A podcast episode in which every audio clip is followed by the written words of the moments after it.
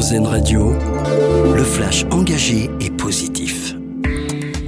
Bonjour à tous. Alors que la tempête Kiaran balaye le nord-ouest de la France, le ministre de l'Intérieur appelle les habitants à la responsabilité, à faire preuve d'une grande prudence et à suivre scrupuleusement les consignes des préfets. Le préfet du ministère recommande aux habitants de rester chez eux avec une lampe de poche au cas où l'électricité serait coupée. Enedis fait savoir que 3000 agents sont prêts à intervenir en cas d'incident sur le réseau électrique dans tout le quart nord-ouest. De nouvelles évacuations possibles depuis la bande de Gaza. Le terminal de Rafah sera de nouveau ouvert aujourd'hui pour permettre le passage d'étrangers et de binationaux.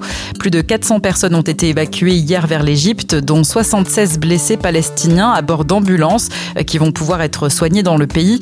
Parmi les étrangers et les binationaux évacués, il y avait 5 Français, a précisé le ministère des Affaires étrangères. Une vingtaine de pays ont décidé de prendre à bras le corps la question de l'intelligence artificielle. Les pays de l'Union européenne, les États-Unis et la Chine viennent de signer une première déclaration mondiale sur les risques de l'intelligence artificielle.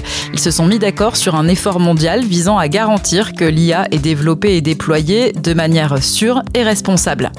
La plupart des villes qui ont accueilli les rencontres de la Coupe du Monde de rugby ont bénéficié d'une bonne fréquentation hôtelière selon l'Alliance France Tourisme. Dans ces communes, il y a eu des pics dépassant les 95% d'occupation les soirs de certains matchs selon l'AFT. Et puis notre dossier solution pour terminer, un dispositif de nettoyage à sec qui permet de laver sa voiture tout en préservant l'eau potable. C'est la solution proposée par l'entreprise Cosmeticar. Grâce à ce dispositif, 250 litres d'eau sont économisés à chaque lavage, un moyen de préserver les ressources en eau et les consommateurs plébiscitent ce concept écologique. Au mois d'août, la plateforme a battu son record d'affluence mensuelle avec plus de 20 000 connexions. Pour en savoir plus, écoutez le podcast dédié sur notre site erzen.fr. Bonne matinée à l'écoute d'Airzen Radio.